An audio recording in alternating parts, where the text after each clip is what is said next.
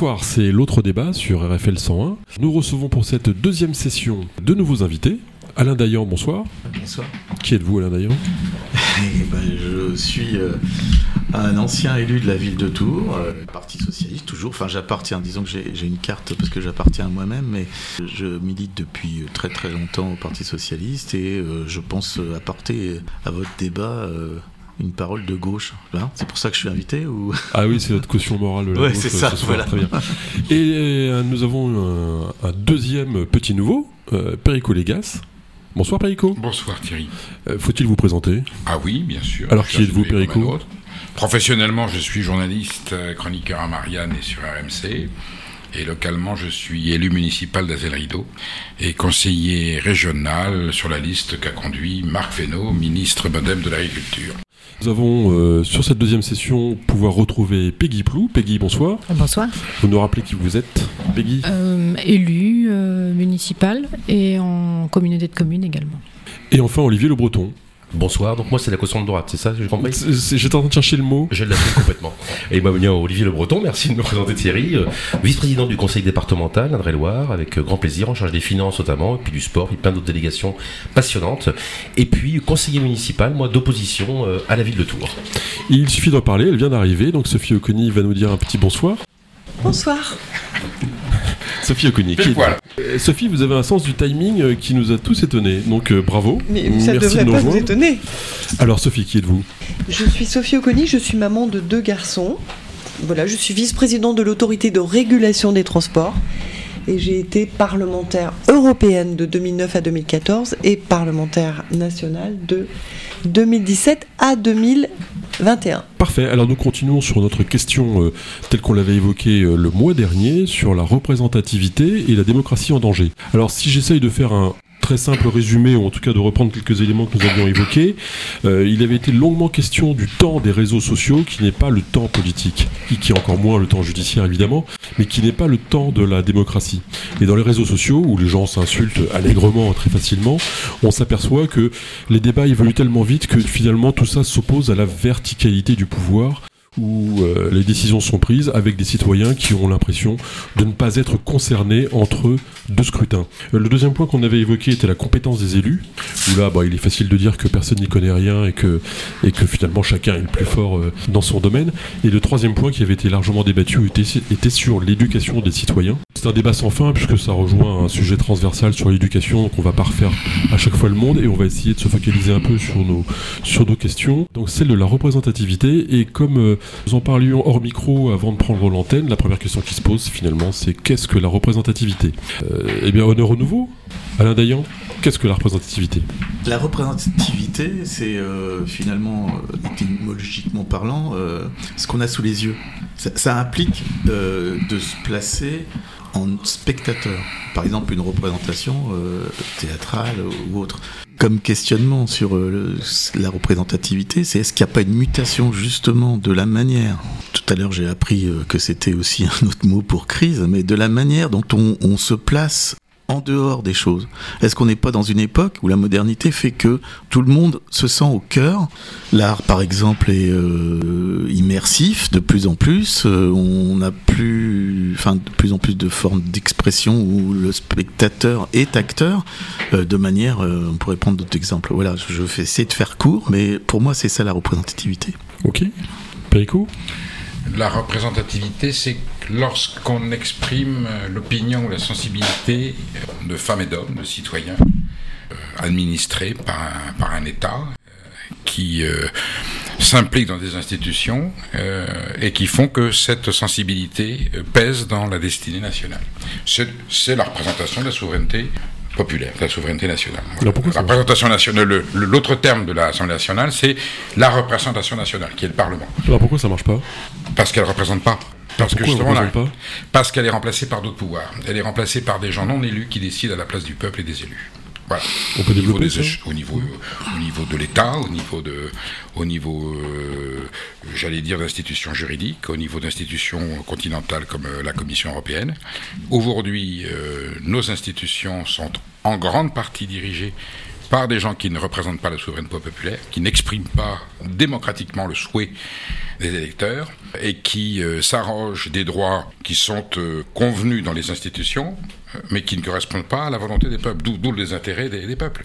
Et lorsque, on va plus loin, lorsque le peuple s'exprime, à a raison, les Français votent à 54,8% non au traité constitutionnel. Ça peut être une erreur, c'est peut-être peut, d'ailleurs catastrophique eh bien, on s'assoit sur cette expression populaire, sur cette représentation, et on dit, on retourne par le traité de, Lisbonne, euh, qui avait été annoncé dans le programme de Sarkozy, tout ça est parfaitement légal, et on s'est dit, c'est curieux, ils vont plus voter. Ils vont plus voter parce qu'ils ne se sentent plus représentés. Donc la représentation, c'est impérativement le fait que celui qui a voté, qui a exprimé un choix, une opinion, une sensibilité, sent que, eh ben, cette opinion est appliquée, qu'elle est, est représentée, qu'elle est prise en compte, et qu'elle est partagée. Alors ensuite, ça peut être mal, se, mal se passer, et à ce moment-là, une autre représentation prend la place de la précédente. Mais là, euh, notre drame de démocratie, c'est qu'on est en, on est en démocratie. La France n'est pas une dictature, mais on est dans une démocratie abîmée, égratignée, euh, partielle, euh, boiteuse qui fait que le peuple, la souveraineté populaire étant partielle, et la souveraineté populaire, elle est partielle, elle est partielle, c'est un fait, eh bien, il y a des gens qui, ne, qui participent plus à titre. Alors, on, on, avait parlé, en effet, d'aller plus loin sur, le, sur la question européenne, avec l'expertise de, de, Sophie Oconi, qui a été députée européenne. Guy Plou, vous êtes d'accord avec ce qui vient d'être dit? Je me pose une question en fait sur euh, le fait que les, les, citoyens ne peuvent plus se rejeter en fait dans les élus qui nous représentent ça, je pense que c'est une problématique. Euh, Est-ce qu'ils ont envie d'être représentés moi, moi, la question, c'est je pense que les, les gens n'ont plus envie de déléguer leur représentation. Enfin, moi, c'est ce que, comme ça. Parce que tout le monde est acteur de son. Enfin, moi, mon analyse, c'est que les moyens de communication, euh, l'ensemble de le média, euh, les médias qui font partie, qui sont le message, comme disait euh, McLuhan, je crois, à savoir que la manière dont se passe la diffusion de l'information font que chaque personne se sent acteur et a du mal à devenir spectateur. Moi, je vois ça comme ça. Et quelque part, ils sont jamais bien représentés, quoi qu'on fasse, quoi qu'on dise. Puis il y a l'autre chose que on n'a pas parlé, c'est qu'aussi ils ont l'impression que rien ne change. C'est-à-dire que quelque part, on met de droite, de gauche, on met et que ça change pas. Pour eux, ça change pas. Ils se sentent pas dans leur vie quotidienne quelque chose qui va changer. Après, on se pose mal pas la question qu'est-ce qu'il faut qu'il change? On pose pas les questions. Enfin, on voit pas les petits changements qui se font. Malgré tout, moi, je pense que le, le vrai sujet, il est beaucoup plus anthropologique. Comment les gens aujourd'hui, comment les personnes, les individus ont envie ou non d'être représentés. Il y a des choses qui sont assez contradictoires. On s'aperçoit que les gens demandent à être écoutés, à ce qu'on, ce qui est des, des, projets participatifs, par exemple. On voit qu'il en est de différents endroits, que ce soit les différents partis qu'en mettent en place en fonction de leur strate. Mais on voit qu'il y a du mal en fait à répondre. En fait, il n'y a pas beaucoup de positionnement des gens. En fait, on leur donne la parole, on leur demande ce qu'ils veulent, mais ils s'en saisissent pas. Et c'est vrai que c'est assez perturbant de voir ça. Non, non, ouais, plusieurs choses. La première, c'est, je suis assez d'accord avec ce que vous dites, mais la première chose, c'est effectivement, est-ce que les Français se sentent dûment représentés par ceux qui votent les lois à l'Assemblée et au Sénat, par ceux qui votent des délibérations euh, dans les collectivités, etc. Je suis pas certaine, pour plusieurs raisons. La première, c'est que euh, euh, aujourd'hui, je pense que le français est moins éclairé qu'hier. Moi, je regrette, mais quand on interroge les Français sur à quoi servent euh, le, Conseil constitutionnel, comment tout ça fonctionne, qu'est-ce que l'Europe, comment ça fonctionne par rapport à la France, qu'est-ce qu'une directive par rapport à un règlement européen, etc. Il n'y a plus d'instruction civique. Donc on a des Français qui sont de moins en moins éclairés sur tous les sujets civiques. Mais il y a 40 ans, personne ne le savait non plus. Si, si, si il y a 40 ans, on avait plus d'instruction civique. Je suis pas d'accord avec vous. Et en plus, notre histoire s'est complexifiée. Aujourd'hui, on a une Europe qui est extrêmement euh, prégnante sur nos textes et qui sur notre quotidien. Et il faut que ça se sache. Et malheureusement, quand vous interrogez les Français, ils ne le savent pas. Premier sujet. Deuxième sujet. Je pense que aujourd'hui, effectivement, les médias ont cette capacité à exprimer un certain nombre de choses, notamment, je parle de ces médias 24-24, euh, 7 jours sur 7, enfin, qui, qui n'arrêtent pas, qui ont une expression qui n'est pas toujours juste, mais qui est aujourd'hui l'alpha et l'oméga des Français. Et qui fait que, aujourd'hui, une relation du citoyen avec les politiques et avec les médias derrière qui font que tout ça est quand même un peu tronqué, même carrément tronqué, et qui fait que on n'a plus la même relation des citoyens à la politique et des citoyens aux médias.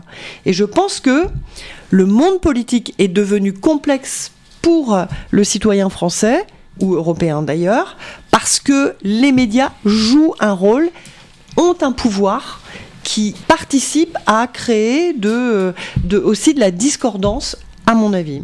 Olivier Le Breton, vous êtes d'accord avec tout ça? Et pour vous, c'est quoi la représentativité? On, en a parlé donc euh, le mois dernier. Moi, je suis totalement d'accord avec ce que vous dites euh, tous. Perico, moi, je suis, je comprends tout à fait. Euh, moi, qui suis un élu local, mais on le voit aussi au niveau national et au niveau européen. À un moment, si les gens se, se désintéressent de ces représentants, c'est parce qu'ils ont l'impression qu'ils sont plus représentés et qu'ils sont, qui n'ont pas le pouvoir. Un représentant en démocratie, c'est lui qui a le pouvoir. Euh, pas le pouvoir euh, du chef, pas le petit chef. C'est lui qui a le pouvoir pour décider pendant un délai, pendant une durée. Il revient parfois euh, devant le peuple, toutes les élections, parfois pour des référendums qu'on a pu connaître en France depuis des années. À un moment, quand on pose plus la question français, hmm. et quand le dernier référendum qui a lieu en France, on a mis, on s'assoit dessus, on s'assoit dessus totalement. Euh, je vous cache pas que je peux comprendre évidemment pour des Français de dire bon à quoi ça sert? Ce que disait Alain très justement aussi. Évidemment, on a l'impression que de façon que le gouvernement quel qu'il soit en France, ça ne changera pas grand chose. Une raison à cela, on va en parler puisqu'on va en parler ce soir, sur l'Union européenne. À un moment, on fait partie maintenant d'un État, non pas fédéral encore, euh, mais d'une Union européenne qui fait qu'aujourd'hui, nos dirigeants nationaux, avec un président qui a tous les pouvoirs aujourd'hui en France, d'après notre constitution, qui semblerait avoir tous les pouvoirs. Alors que institutionnellement, il en a des pouvoirs. Contrairement à aucun autre pays, au monde quasiment, le président de la République en France n'a autant de pouvoirs dans son pays. À un moment, les Français, euh, on leur dit euh, non quand ils décident, et puis ils se reconnaissent plus dans leurs élus, tristement. Et ce que disait Peggy, donc pour euh, moi, je, je facile mon petit boulot, moi, mais je le dis, Peggy a tout à fait raison. Mais malheureusement, parfois maintenant, quand on leur demande, et puis quand, on, quand ils le demandent eux-mêmes, de participer. On le voit dans les budgets euh, locaux qu'on peut faire des budgets participatifs euh, ou dans l'associatif. Bah on voit ouais tout le monde a beaucoup de volonté. Hein. vous les élus, non mais nous on ferait mieux. Et puis quand on leur dit bah allez-y, on va le faire ensemble, et ben on se retourne, il n'y a plus personne. Donc à un moment, je pense que les Français veulent des représentants peut-être pas ceux qu'ils ont actuellement, mais ils veulent des représentants pour faire des choses. Je crois que j'y crois encore à cela.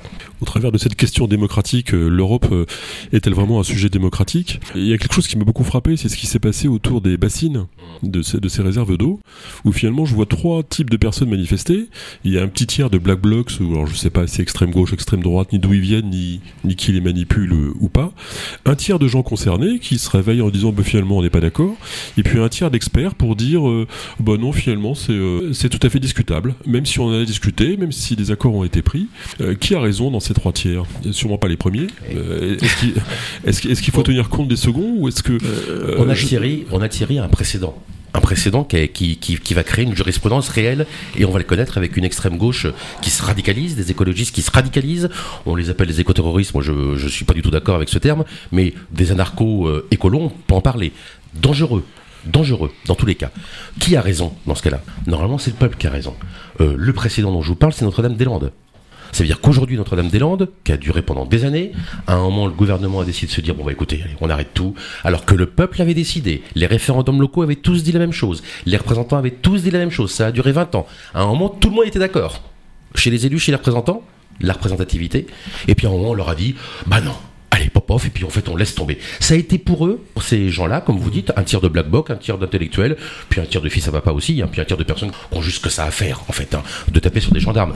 Parce qu'à la fin, qu'à la quand on parle de représentativité, je vous le dis, moi, ça m'a choqué. Mais à chaque fois, on s'en prend encore une. Les images au, niveau des bassines, avec euh, quelques députés, notamment un Tourangeau, j'aurais pas le nommer, mais enfin, mince, mince, il a autre chose à faire ou pas Devenir, de faire le, petit porteur, le petit, le petit chauffeur, on va dire, euh, d'un Yannick Jadot, un peu plus costaud, avant que ça dégénère, qui vienne une manifestation. La manifestation dégénère. On a vu les images. Enfin, c'est juste atroce. On va pas supporter ça encore longtemps dans ce pays. À un moment, c'est là qu'il faut l'autorité. Et ce qui est terrible, et ce qui est terrible, c'est que même ces gens-là, les bonnes leçons, les bonnes leçons de morale de tous ces écolos et compagnie, qui nous font hein, euh, toujours du cinéma et compagnie, bah, ils se rendent compte qu'en fait, ils se font eux aussi dépasser par leur gauche. Aujourd'hui, euh. les débats, les gens se radicalisent, et à un moment, même les Thierry Jadot, les Charles Fournier, ou même Sandrine Rousseau, même elle sera dépassée un jour. Comme ça, ça devient un petit peu euh, politique. Oui, oui, je, veux dire juste un mot là-dessus.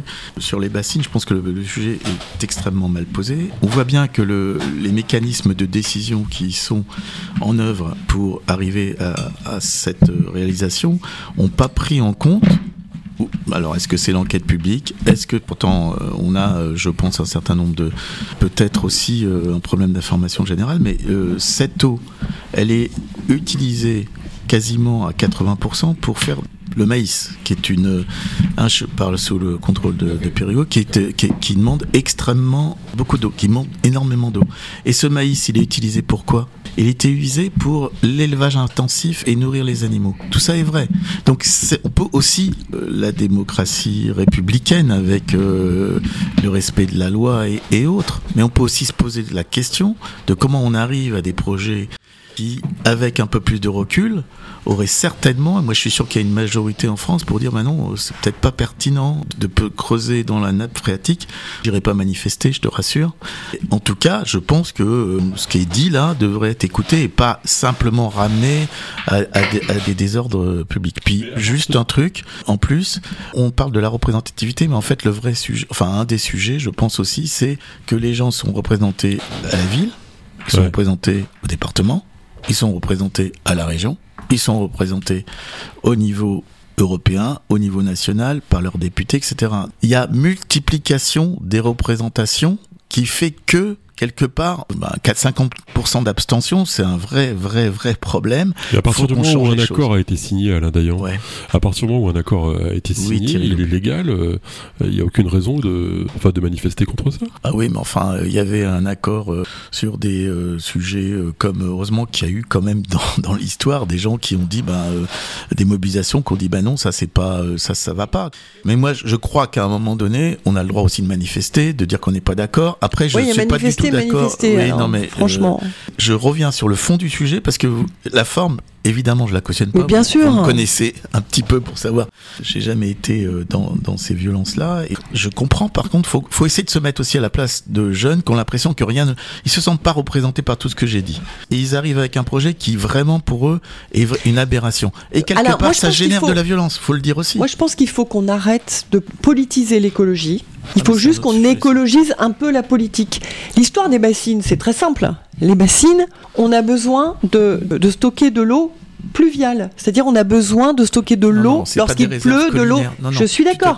Les bassines qui sont phréatique. les bassines qui sont approvisionnées par des nappes phréatiques ou par euh, le biais de, de pompage dans les rivières, ça n'est pas acceptable et c'est ce qui n'est pas accepté. Moi, je suis totalement d'accord là-dessus. Essayez de faire en sorte que nous puissions approvisionner des bassines d'eau pluviale, d'eau de ruissellement, de ces eaux qui font dans certaines régions, d'un seul coup il y a des inondations qui abîment tout- tous les villages alentours. C'est quelque chose qui ne me choque pas. Il y a des façons de faire. En Allemagne, dans avec certains l'eau aussi, pays, C'est important. Qu'est-ce qu'on on- fait avec cette eau?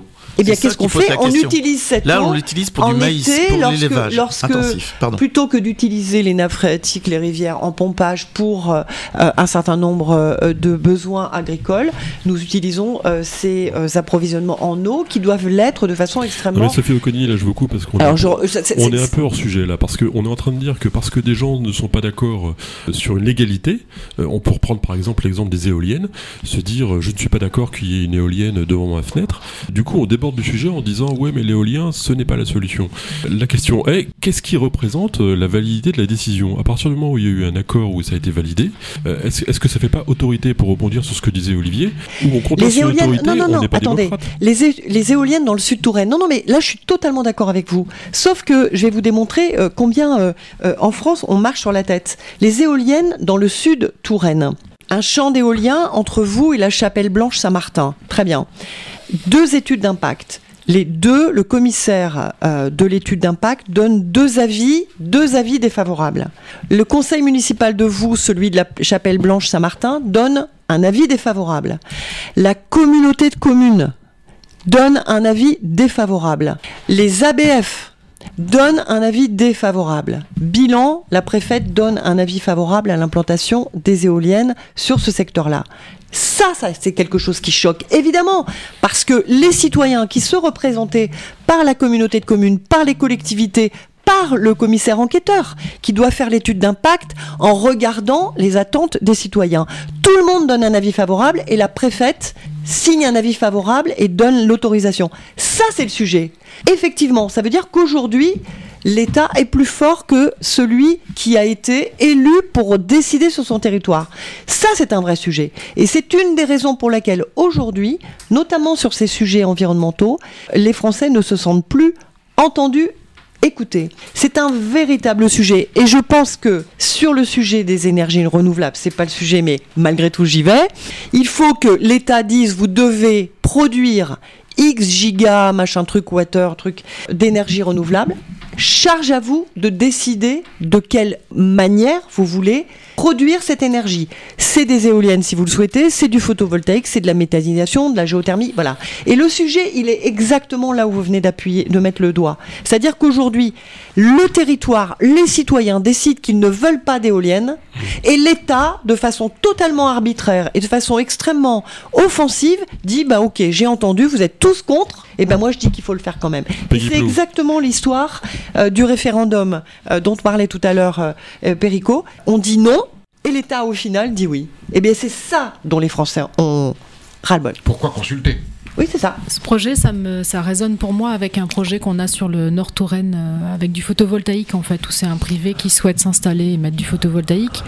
Et je trouve ça assez. euh, à la fois, je suis tout à fait d'accord, il faut plusieurs sources d'énergie renouvelable, c'est important. Laisser les privés s'emparer de ça, ça me fait un petit peu peur. Et d'autant plus que l'exemple que j'en ai, c'est qu'en fait, on a euh, une société, comment ça s'appelle Une société forestière qui exploitait donc des arbres, 65 hectares, et qui demain veut raser les arbres parce que les arbres, ça ne pousse plus dans le département, pour installer du panneau photovoltaïque. Euh, La question finalement sous-jacente à ce qui vient d'être dit, c'est est-ce qu'il n'y a pas une opposition entre euh, l'expertise et le citoyen?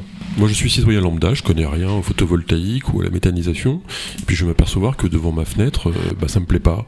Mais en tant que citoyen, est-ce que j'ai plus de légitimité que l'expert qui va me dire que finalement c'est c'est quand même mieux pour la planète? C'est aux gens a- mandatés par le citoyen Mais- pour prendre la décision. y a- y a dé- y s'il il y a un une débat. alternative Ah, Si je peux me permettre, euh, quand il y a plus de 50% des gens qui ne votent pas aux élections, donc plus de 50% des gens qui ne votent pas aux élections, On peut pas et interpréter que le ces silence. personnes, à quel moment on considère que les personnes qui, enfin c'est vrai d'ailleurs, c'est une vraie question ça.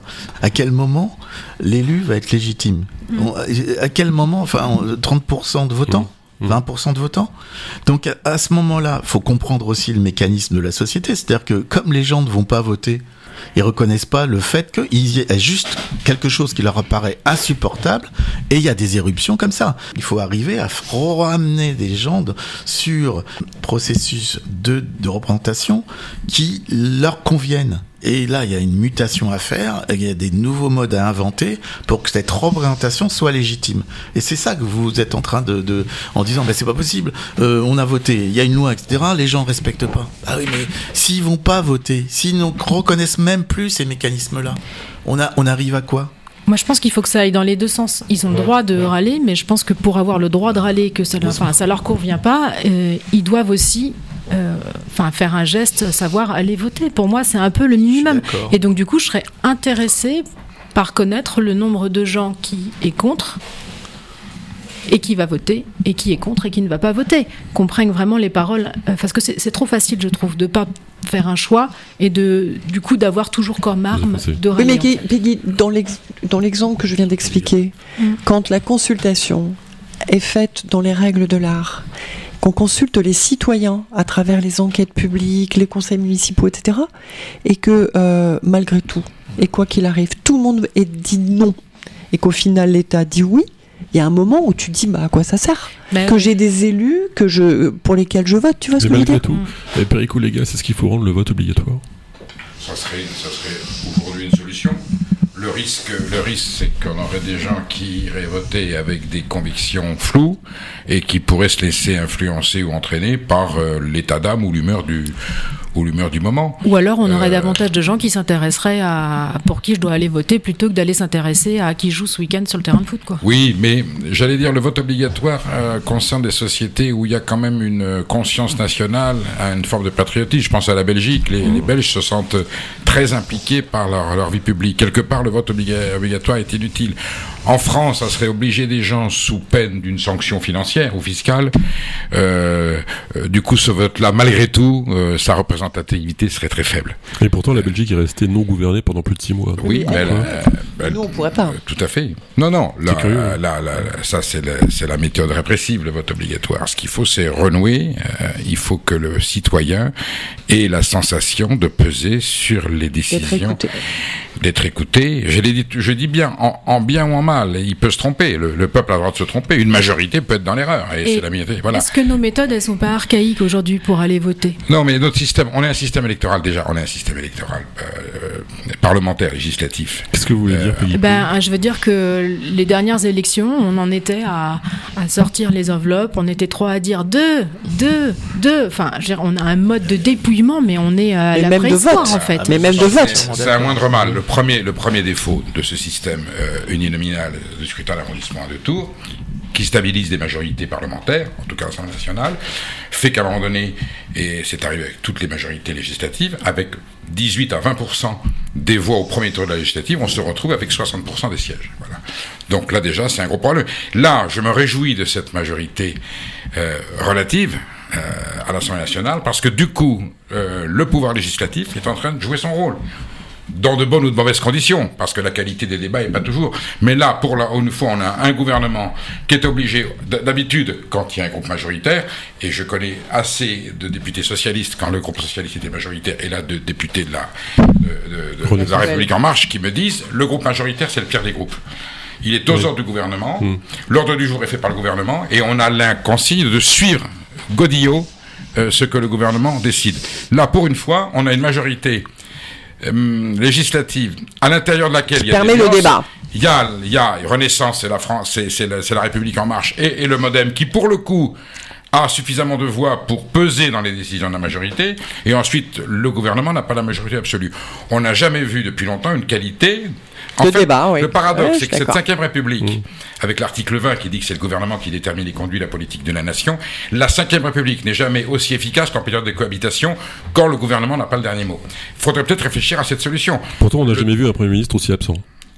Peu importe, il gouverne. Il gouverne avec une majorité dont il tient compte et il est obligé de passer par le 49-3. Et le Ouais. 49-3, malgré tout, ça crée des clivages et ça crée des tensions qui fait que là, les républicains sont obligés de dire ils sont obligés de sortir du bois. Je ne vote pas cette motion de censure parce que si je la vote, il y a dissolution. Et si j'ai- il y a dissolution de 61 sièges, je vais me retrouver à 26. Olivier Le Breton, vous êtes Voilà. d'accord avec ça Euh, Donc, Euh, De 61 à 26 Sur 61 à 26, c'est pas l'hypothèse. possible. C'est l'hypothèse. C'est l'hypothèse qu'il y aurait. Et le. Rassemblement national pourrait Ouais. monter à 110 ou 120. Oui. La France insoumise, le- euh, la, la- la République en marche, je ne sais plus où il en serait. Donc, on ne prend pas le risque de voter une motion de censure avec le risque de la dissolution. Et donc, on compose, on écoute. Et du coup, il y a des amendements qui passent. Ben, je suis désolé, pour Mm. la première fois, la démocratie s'est réinstallée dans le cadre législatif du Parlement. Le Sénat a joué son rôle de son côté. Et aujourd'hui, on a des parlementaires qui parlementent. Mais qui sont une majorité, un gouvernement qui discute, qui négocie article par article avec sa propre majorité. Eh bien, un parti comme les Républicains est survalorisé avec ça. Donc Mais tant mieux, mais en tout cas, les gens qui ont voté. Qu'est-ce mais qu'il en pense, sauf- le monsieur des Ben, Républicains Non, non, ça veut dire que les gens, qui, les Français qui ont voté républicain, qui ont voté Rassemblement national, sentiment qui ont d'être voté, entendu. Oui. eh ben, quelquefois, ils pèsent dans le débat parlementaire. Ils ont le sentiment d'être 49.3 entendus. Qui, qui met tout le monde d'accord. Peu importe, il y a eu un débat, il y a eu des concessions. Y compris dans le a- 49.3. Il y a eu Et- des amendements on- avant le Et, et on a 49.3. le gouvernement plusieurs fois en minorité, avec des amendements qui ont été votés par la majorité de l'Assemblée nationale contre l'avis du gouvernement. Il pourra revenir par le 49.3. À un moment donné, le 49.3, il va lasser. Donc, en tout cas, la démocratie s'est réinstallée au Parlement et je félicite le président Macron. Je me souviens, Mitterrand avait dit en 88 il n'est pas Alors- bon qu'un parti ait la majorité à lui tout seul. Oui, oui, oui. Les citoyens l'avaient entendu, les électeurs, Alors, le Parti qu'est-ce qu'il- socialiste n'avait pas eu. On va, demander, on, on va, on va demander au premier Voilà. concerné ce qu'il en pense. Là. On est obligé de proposer. Olivier Le Breton, Le Paul premier conseil des. Républicains. Bah, je vois l'utilité. Non, non, c'est ce qu'on, c'est ce qu'on disait le mois dernier, c'est que on a gardé le scrutin majoritaire. Tout le monde, en ce moment, c'est à la mode toujours de parler du scrutin proportionnel, ce serait formidable. On aurait une vraie représentativité. Moi, j'y crois pas du tout. On en a parlé le mois dernier. Moi, je ne crois pas au scrutin proportionnel euh, pour une assemblée nationale. Moi, j'aime encore le scrutin majoritaire. Ah, Mais un petit peu. Mm.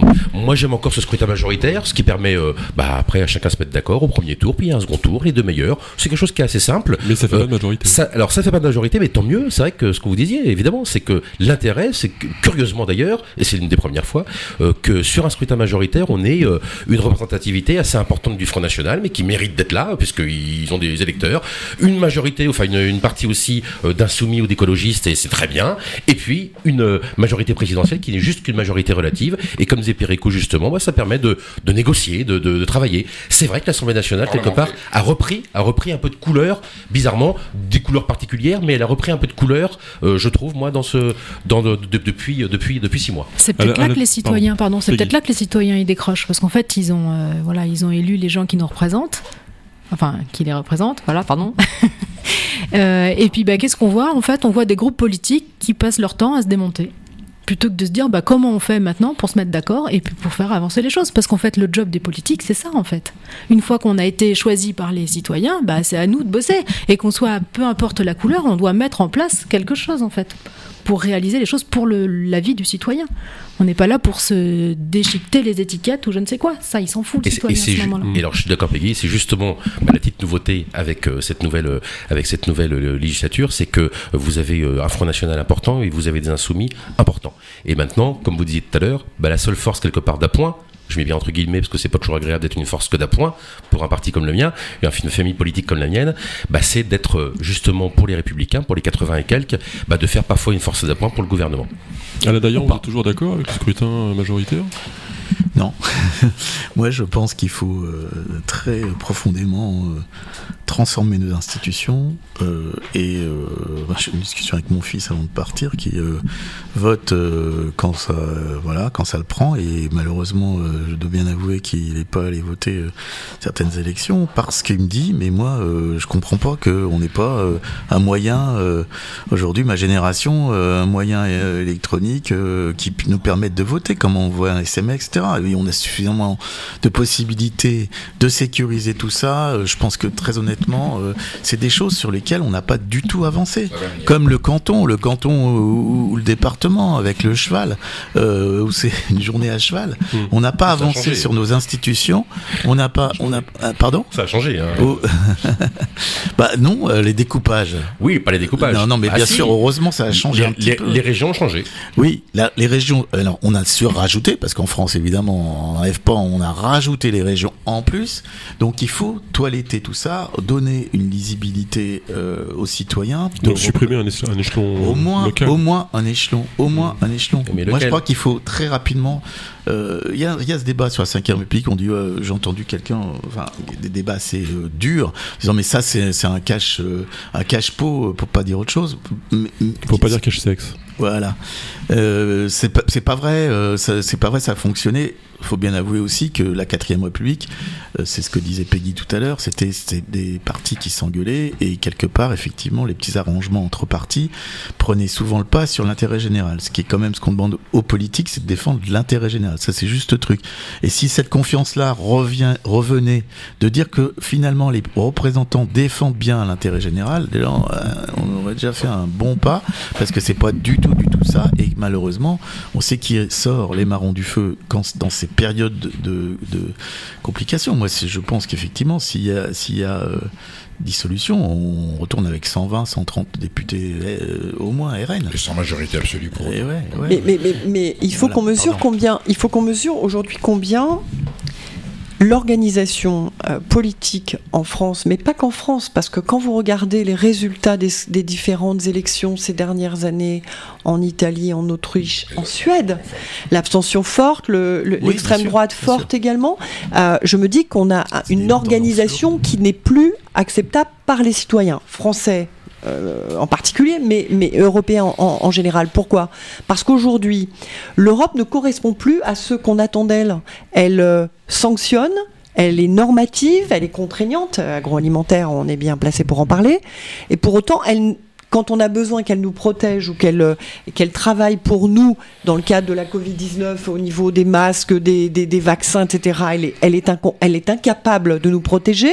Au moment de la, euh, du conflit Ukraine-Russe, elle est quand même pas capable d'être euh, une seule, une seule voix. Alors non, qu'elle a les moyens de le faire. exactement. Sans Mais elle- mal utiliser. je suis d'accord, elle n'est pas à la hauteur. Et les citoyens, là-dessus, le mesurent. Et pour le coup, l'Europe aujourd'hui n'est plus celle qu'on attend. L'Europe, elle est pas, ça n'est pas une option, c'est une nécessité vitale, mais pas cette Europe-là. Et les Français, les Suédois, les Italiens, les Autrichiens, les tous sont d'accord pour le dire et aujourd'hui ont un vote extrême droite qui n'est pas forcément une sanction nationale, mais qui est parfois une sanction européenne. Premier sujet.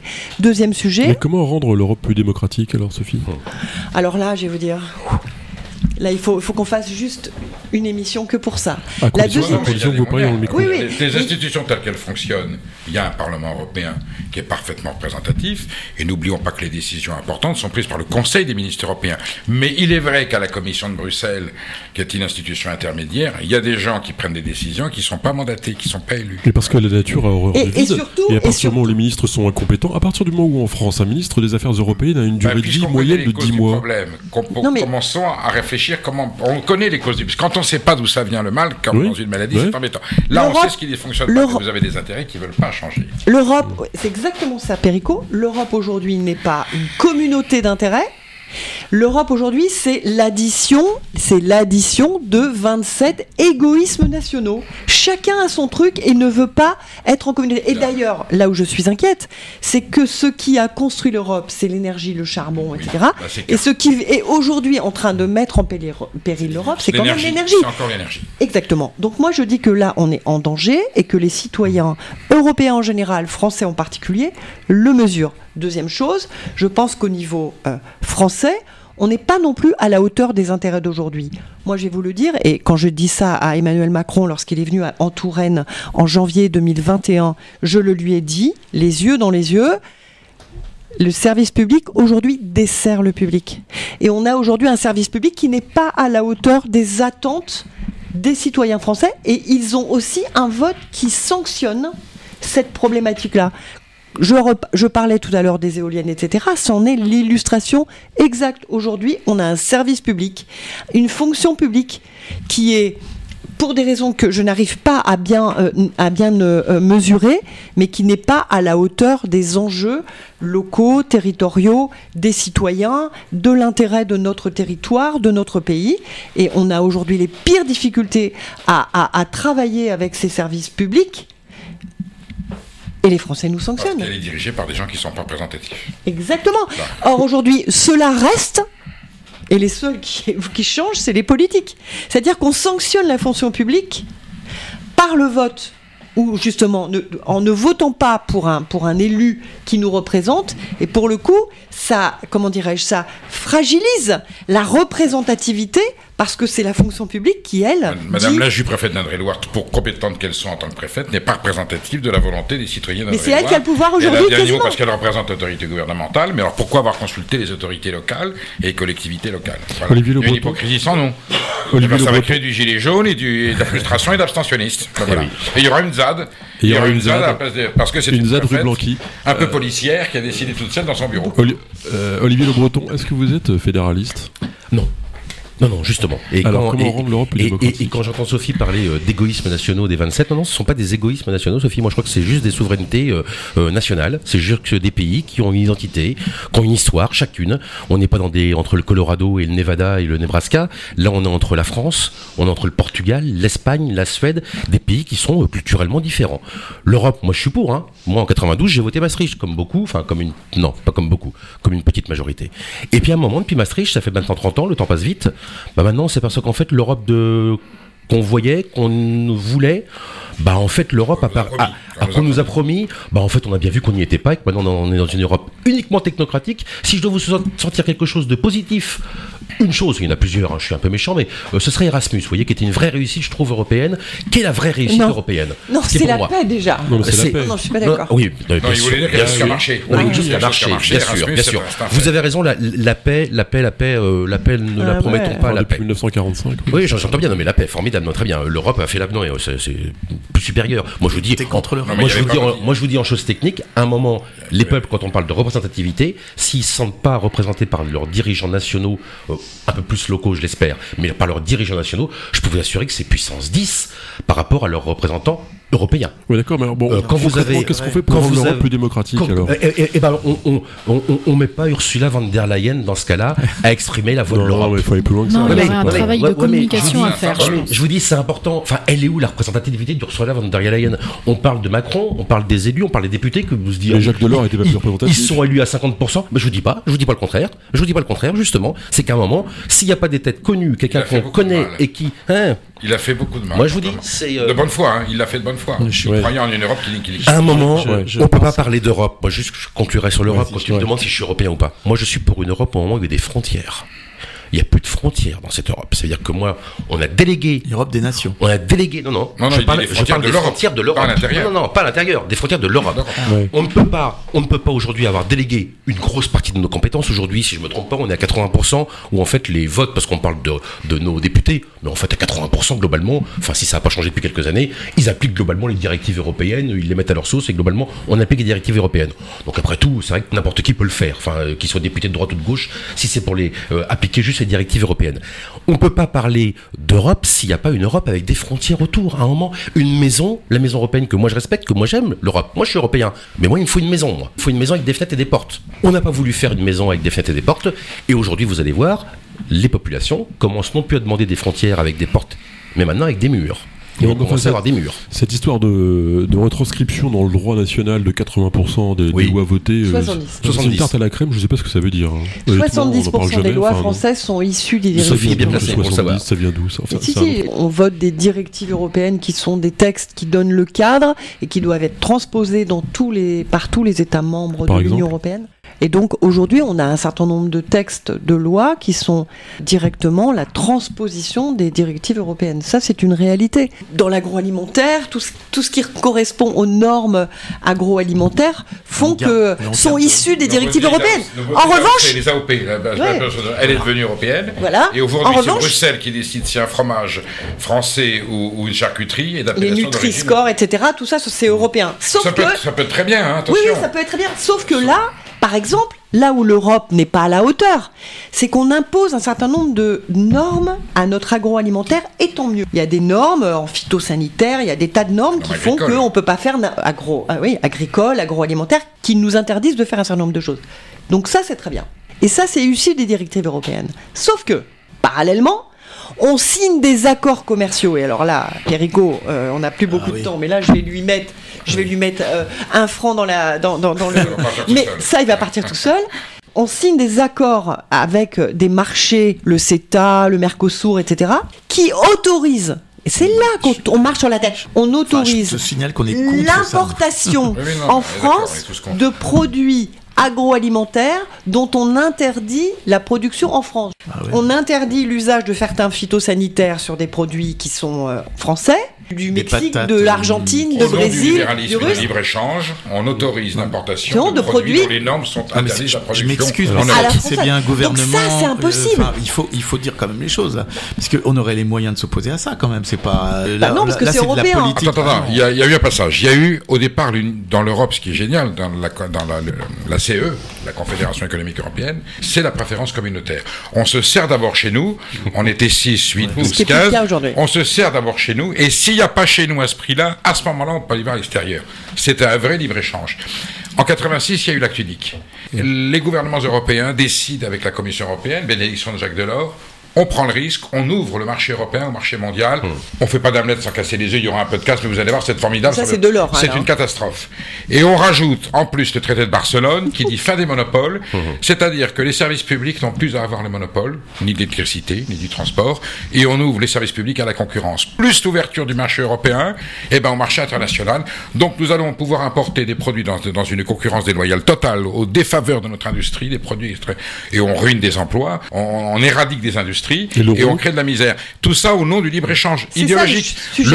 L'Europe de M. Barroso et de M. Juncker, c'est pas l'Europe que les, que, que les citoyens européens ça- ont voté. mais- mais Or, ce sont une Europe eurolibérale, ose quelque part succursale de l'économie américaine. Alors, bien sûr qu'on a besoin des États-Unis qui sont nos frères et nos amis, Mais- même on est l'atlantisme en soumission économique aux États-Unis. Totalement eh ben, ça nous tient la guerre en luxe. C'est-à-dire qu'on est traumatisé par le fait de contrarier les États-Unis. Et un vote extrême en Suède, en Italie, en Ouais. France, Et en Autriche, en Hongrie. en- Euh, Alain Dayan. Non, mais c'est extraordinaire parce que euh, ce qui est dit là, finalement, c'est un discours euh, antilibéral euh, contre le néolibéralisme qui fait énormément de mal et sur lequel euh, moi je souscris totalement. Oui, Après, sur l'Europe, toujours été sur, sur cette longueur l'Europe, d'onde. sur de l'Europe- l'or. Deux secondes. Sur Ni, Hollande, ni Jospin. Non, sur l'Europe, euh, Jospin l'était, je, je, je le rappelle ici quand même, pour une Europe sociale qu'il a euh, portée euh, de manière volontariste et c'est malheureusement Ça aurait été un d'autres- grand projet. euh, bah L'Europe oui. sociale et une TVA sociale. Tout ça à fait. changé beaucoup de choses. Et ben c'était c'était la, la ligne de Jospin. Si tu parles de ça, mais on, on peut, on peut aussi se rappeler que au niveau mondial. Déjà que l'Europe c'est une espèce de Suisse par rapport euh, aux pays comme la Chine, l'Inde, les États-Unis, la Russie et, on serait quoi? Moi je veux bien entendre tout ça, mais il y avait des moyens politiques, c'est une bagarre politique. Ce que vous venez de dire, je suis désolé, au Parti socialiste, moi je l'ai entendu je ne sais combien de fois. La LFI, même la LFI, j'entends des gars et des, filles évidemment parler comme ça. Chez les écolos, n'en parlons pas. Donc euh, bon, là je veux bien euh, qu'on essaye de. euh, ça fait partie du problème, c'est que quelque part. Évidemment, le citoyen français se sent plus représenté par ses gouvernants comme dans un théâtre d'ombre où les décisions sont prises ailleurs. Et ça, euh, malheureusement, on n'a pas, euh, je crois, suffisamment expliqué ou bien euh, montré qu'on pouvait faire autrement et qu'on pouvait agir au niveau européen. Combien de, de votants aux, aux élections européennes? Même pas 50%, on était à 40. Ah oui, euh, en dessous. dernier. Donc, euh, quelque part, je, pense qu'il y avait pourtant un enjeu politique important pour dire que on pouvait peser sur les décisions. Si on donne l'impression aux gens qu'on ne peut rien faire et que tout est pris en haut, soit par les grands chefs d'entreprise, soit par euh, des technocrates, euh, bah, la la crise de la voilà. Parce que Ça les gens, ils ont à un comme moment ça. donné besoin de s'exprimer, Ça, ça finit comme ça. Et après, on, on s'é- on s'émeut parce qu'il y a des mouvements violents, parce qu'ils ils veulent empêcher Et on contourne la représentation. Et, avoir, Et on contourne la et en, devoir prise et avoir prise sur la réalité parce que c'est ça hein, parce que on est représenté quand on peut si tu veux avoir nos représentants qui ont prise sur la réalité si on considère qu'ils ont plus prise sur les réalités voilà et ben on va chez soi on va pas voter ou quand on va voter on va voter quelque chose qui va vraiment faire bouger que pour emmerder le système. Parce que vous l'avez entendu ça. Parce que nous on est le système nous. Vous savez bien comment c'est. On est le système non ça veut pas dire grand-chose, d'ailleurs, Mais je sais bien d'accord. Et je pense que les personnes qui souvent se déclarent anti-système le servent le mieux. Je pense qu'on est au cœur du, du débat. Et C'était ça que tu voulais mettre en avant par, en parlant de l'Europe, j'imagine. C'est cette distance entre le citoyen et les décisions qui sont prises. Bravo Alain pour ce recentrage, mais il y avait néanmoins un, un autre sujet que je voulais évoquer avec vous. Il y avait un article hier de- du, du spécialiste du métaverse européen qui s'appelle Vincent L'Orphelin dans, la- dans les échos. Euh, L'incompétence des élus nationaux sur les sujets du futur, qui ne sont pas les sujets du futur, qui sont les sujets d'aujourd'hui. Aujourd'hui, quand on parle de métaverse, 80% des gens croient que c'est du jeu vidéo, 15% euh, ne savent pas que, enfin, vont parler des NFT, des choses comme ça, mais c'est un sujet qui va bouleverser beaucoup plus que le web euh, 1 ou le web 2.0. Ça va être quelque chose d'absolument fondamental, Euh, aussi bien sur les transports, sur la façon de travailler, sur les relations euh, des gens par rapport à leur entreprise. Est-ce que finalement ce manque démocratique, il vient pas aussi d'un manque de culture de nos élites politiques par rapport euh, au nouveau monde qui est en train de se construire? Olivier Le. Voilà des vrais sujets qui devraient être pris euh, mais à grande main par l'Union européenne. Au lieu de s'occuper du filet de pêche, comme on disait à une époque, ou des petites choses de- qui nous enquiquinent et qui maintenant nous enquiquinent plus et qui maintenant nous, nous révoltent, voilà l'Union européenne où elle devrait être utile sur l'intelligence artificielle, sur le métaverse, sur la crypto-monnaie. Voilà des vrais sujets d'avenir que, que, que nous, élus locaux, l'intelligence artificielle, on peut faire le maximum, enfin c'est pas notre compétence. Au niveau national, j'ai l'impression que ça les dépasse aussi. L'Union européenne qui devrait être forte là-dessus, sur en avance sur euh, l'intelligence artificielle, le métaverse et la crypto-monnaie. Je suis complètement d'accord. Mais l'Europe, pareil, une fois de plus. Elle est absente. L'Europe, qu'est-ce qu'elle préfère? Elle préfère faire des campagnes de publicité sur le hijab en disant que c'est la liberté. Ça, c'est mon petit côté de droite, mais ça, je vous le dis, je l'ai pas encore digéré. Petit côté, petit côté, euh, Ah, mais attention, non, mais exciter les gens, prend de la place quand même. hein. exciter les gens, énerver les gens. Attention, le retour va être terrible, le retour de bâton Il connaît déjà. Et on pourra toujours pleurer sur notre sort en disant ah, les extrêmes, les extrêmes, les extrêmes. Faut arrêter les provocations aussi. L'Europe, elle sert pas à dire que le hijab, c'est la liberté en femme. Mais que- Surtout que ce sont les mêmes qui manifestent, euh, plage Jean Jaurès aussi évidemment, euh, le, le cœur sur la main, en disant que les femmes iraniennes, ce qu'elles font, c'est superbe. Mince, on est en Europe ou pas? Mais vraiment qu'on ait un débat sur le voile là non, non, non, non, non, que non, non, non, mais c'est pour montrer vraiment l'Union Européenne qui est parfois à côté de la plaque, qu'elle s'occupe des choses importantes et qu'elle laisse tranquille là-dessus, surtout en ce moment. Pour en revenir aux projections avec les métaverses, moi je mettrais en face peut-être la moyenne d'âge des élus. La moyenne d'âge des élus et la problématique de la course aux élections et de vouloir être réélu ensuite, ce qui fait qu'en fait on voit juste à la hauteur de son mandat et on ne se, se projette pas plus loin. Donc euh, par exemple avec les métaverses qui arriveront demain en fait. c'est pas faux ça. C'est toute la différence, ouais. Non, non, non. On est, on entre dans un monde nouveau, avec de nouveaux paramètres, de nouveaux codes et de nouveaux enjeux. Mais la question identitaire que posait euh, en filigrane euh, Olivier Le Breton, est-ce qu'elle traduit pas finalement une inquiétude, Est-ce que c'est notamment chez les plus anciens d'entre Est-ce que c'est c'est au pouvoir public? Est-ce que c'est au pouvoir politique de s'emparer de ces enjeux-là? On voit bien aujourd'hui, le- ne serait-ce qu'avec les GAFAM, la problématique que l'on a. Est-ce qu'on peut réglementer fiscalement l'influence de ces organismes qui sont en train de diriger le monde Euh, Est-ce qu'ils peuvent au moins payer les dividendes qui sont les leurs par rapport aux pays dans lesquels ils font des bénéfices? Et je voyais M. Elon Musk qui, qui va facturer Twitter, mais que nous, nous facturions Twitter. On va aussi prendre 15 euros par mois aux publicités que Twitter euh, récolte sur le, sur le territoire français. Non, il faut- il faut- Donc il faut qu'on réglemente ce monde de demain, que ce ce monde virtuel qui ne va faire que se développer et qui va quand on fait les projections, c'est assez angoissant. On s'imagine tous avec un cortex dans un bocal, avec un électrode, qui commande des produits sur Internet et plus d'humanité. Ça va finir comme ça. Ça, c'est de la science-fiction pour l'instant, mais la finalité, c'est le progrès permanent. Est-ce qu'à un moment donné, est-ce qu'on peut repenser le progrès? J'en ai marre qu'on vive depuis 20 ans sous la dictature de la philosophie des déconstructions de M. Derrida, de M. Foucault, tout à fait. de M. Bourdieu. Je suis désolé, ça a été la coqueluche Tout de la gauche et le. Nouveau Monde. Ces gens-là nous ont raconté des mensonges et nous envoient en enfer. En enfer. Voilà. Alors, est-ce qu'on peut repenser Alors, je vais pas faire du Finkelkraut. Je pense que je pense que C'était pas mieux avant, mais il y avait des choses qui étaient mieux et qui sont bien mieux aujourd'hui. Je pense que tout bon progrès n'est pas forcément la solution. Et, et lorsque le commandant de Titanic, voyant l'iceberg, a dit machine arrière toute, il était dans l'avenir, il n'était pas dans le passé. Et il faut remettre l'église au milieu du village, et, du donc il faut remettre les citoyens au milieu de la ville. l'homme, l'homme, l'homme. L'homme, l'homme au l'homme, centre le de citoyen. Et la Voilà. femme aussi. La République, c'est l'homme au centre. voilà. L'homme Est-ce que je peux vous poser une question quand Ouais. même sur la représentativité? Est-ce que vous estimez que la- la- l'Assemblée nationale et les Sénats, tiens, si on prend les deux assemblées, les catégories socio-professionnelles, les origines, etc., représentent la société française C'est pas le but. C'est pas le but de cette Bah, institution. écoute, je pense Il y avait plus d'ouvriers dans les années qu'il y a un 70. sujet. euh, Il y voilà. a un sujet en termes d'origine, en termes d'origine sociale, en termes d'origine. Ah, c'est plus le cas Moi, aujourd'hui, je suis, je désolé. En termes d'âge Regardez, parce en que les Oh, non, mais- en non, non, termes mais je suis pas d'accord, là. Représenter, on parle de la Tu regardes l'Assemblée aujourd'hui. Moi, j'estime que euh, il y a un sujet sur dès le moment où nos assemblées représentent pas la société française, bah, ça devrait poser problème. Ma dernière question que je voulais poser avant, hein, euh, par rapport à une question qui a été soulevée par Olivier et qui est en lien avec la représentativité, si la question d'identité euh, que Oui. vous avez suggérée tout à l'heure, elle ne traduit pas une, une forme de, de peur, d'angoisse, qui euh, anesthésie les gens et qui les rend muets de telle manière à ce qu'ils finalement ne cherchent plus à être représentés. Très bonne question. Moi, Elle est un peu tordue. Elle est un peu tordue, Non, est pas elle pas tordue, elle n'est pas tendue, elle est, très, elle, elle est- elle est très très juste. Et à un moment, on- on a voulu, et l'Europe en première, a voulu euh, effacer nos identités nationales. Non pas nos égoïsmes nationaux, mais nos souverainetés nationales, ce qui fait qu'on est différent. Et c'est très bien d'être différent. Moi, je suis pour les différences. Entre pays, on- est tous un peu différents. L'Europe a voulu euh, euh, normaliser, a voulu unifier tout ça sous un bon, euh, comme on dit tout à l'heure, hein, pour la paix, c'est formidable. Allons-y, continuons. Et puis à un moment, vous avez des gens, des Suédois, des Français, des Espagnols, des Portugais qui se disent, non mais attendez, c'est plus ça. Moi, je veux plus ça. Moi, l'Europe, c'est pas ça. Moi, l'Europe, je veux une identité. Je veux savoir ce que c'est que l'Europe. C'est quoi l'Europe C'est quoi maison chinois. Je suis Ça pas d'accord avec toi, euh. Olivier. Je pense que non, non, je pense pas. Je pense que c'est pas tout à fait ça. Je pense qu'aujourd'hui, les, les, les citoyens européens attendent une Europe protectrice, une Europe qui fasse que, euh, ben voilà, le conflit Ukraine-Russie, eh bien nous soyons forts face à ce, à, ce- à cette, à, à ce conflit. Que dans le cadre des négociations avec l'énergie, que dans le cadre du Covid 19, ce soit elles qui prennent en main la problématique des vaccins et des masques.